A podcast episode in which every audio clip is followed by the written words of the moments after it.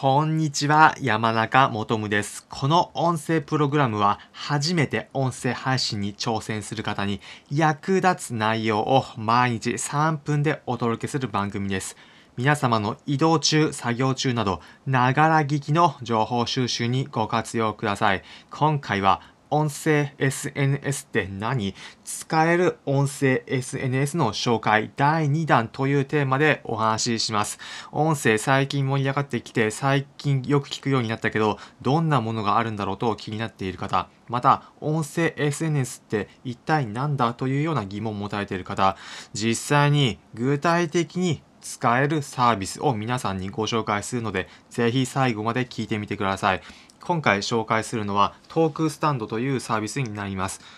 前回第1弾でクラブハウスについてご紹介しましたが、こちらのトークスタンドという音声 SNS は皆さんが好きなテーマに沿って見知らぬ人、見知らぬ人というと、まあ、少しちょっと怖いようなイメージがありますが、様々な方と話せる、まあ、まさに SNS というようなサービスになっています。ちなみにこのサービスについて気になる方は説明欄のところにリンク先を貼っておくのでそちらから見てみてください。このトークスタンドという SNS どんなサービスなのかというなのかというと皆さんの設定したテーマに沿ってそれを興味がある人と語り合えるそのようなサービスになっています。イメージがつくように具体例を挙げます。例えば旅行好きの方であれば海外の旅行するときに楽しかった国について話しましょうというようなトピックを立てたとします。そのトピック一覧の中で自分が気になるものを見つけて、あ、自分も旅行好きだから話してみたいとなったら、そのトークテーマにエントリーして、時間を設定して決めた内容、今話した例であれば海外旅行について話すというようなサービスになっています。こちら何が面白い使えるのかというと皆さんの話したいテーマ身近な人だと自分は例えばめちゃくちゃお好み焼きが好きだけど周りではその話ができないというようななった場合でもお好み焼きについてひたすら詳しい人と話せるというようなきっかけが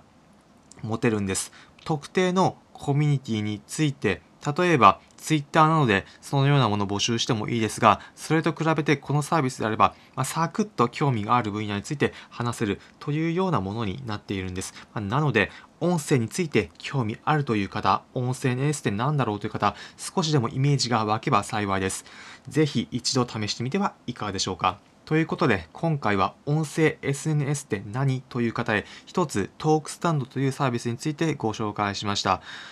参考になったという方は、いいねの高評価、またこの音声プログラムのフォローもお願いします。この音声プログラムは初めて音声配信に挑戦する方へ役立つ内容を毎日3分でお伝えする番組です。皆様の移動中、作業中など、ながら聞きの情報収集にご活用ください。